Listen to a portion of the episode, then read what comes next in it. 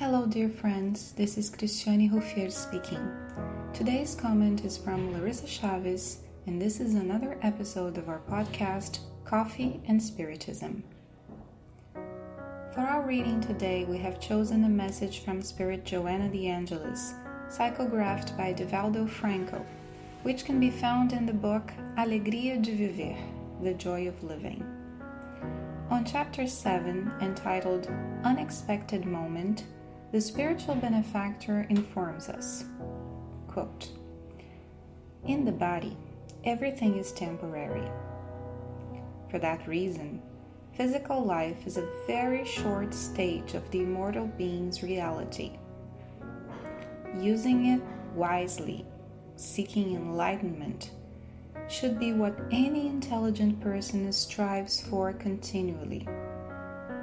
It is indispensable, therefore, to live every day considering the transcendent life, to walk waiting for the eternal day, to serve in order to free oneself from inner chains. Never dissociate earthly enterprises from the circumstance of discarnation. Unquote. We fear death. Our death the death of our loved ones. We are even afraid of expressing that fear, and we use some defense mechanisms so we do not have to face that fear. We deny fear and any circumstance that forces us to face it. Some people even get to the point of saying they won't go to the doctor so they don't discover any illness. Seek and you shall find say those who ignore just how great their fear of facing death is. At other times, we defend ourselves by rationalizing. We can have many things to say on that subject, but we do not involve ourselves emotionally with it. As if everything were under control, as if our reasoning could handle the experience, and as if we were prepared. So one day, without asking, death takes away someone we love very much, and we discover, under the facade of ready made reasoning, that fear buried deep down.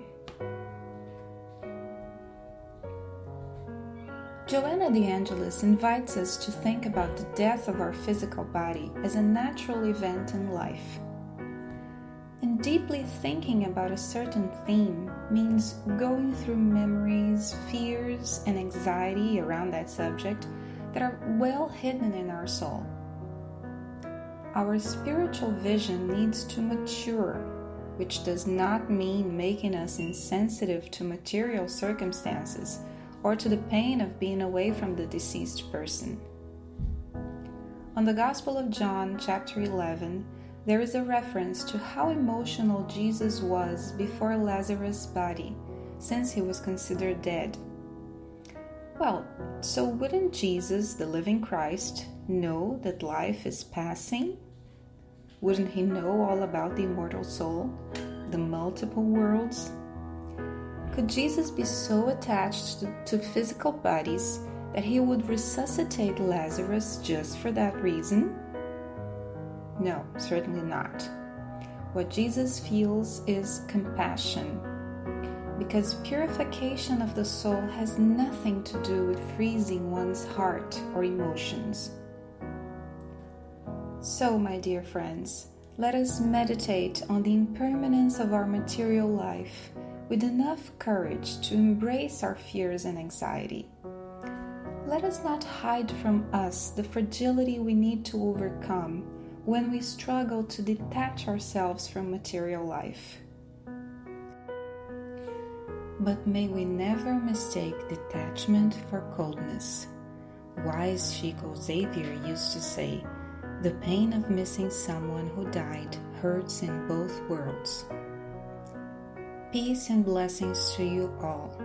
Until the next episode of Coffee and Spiritism.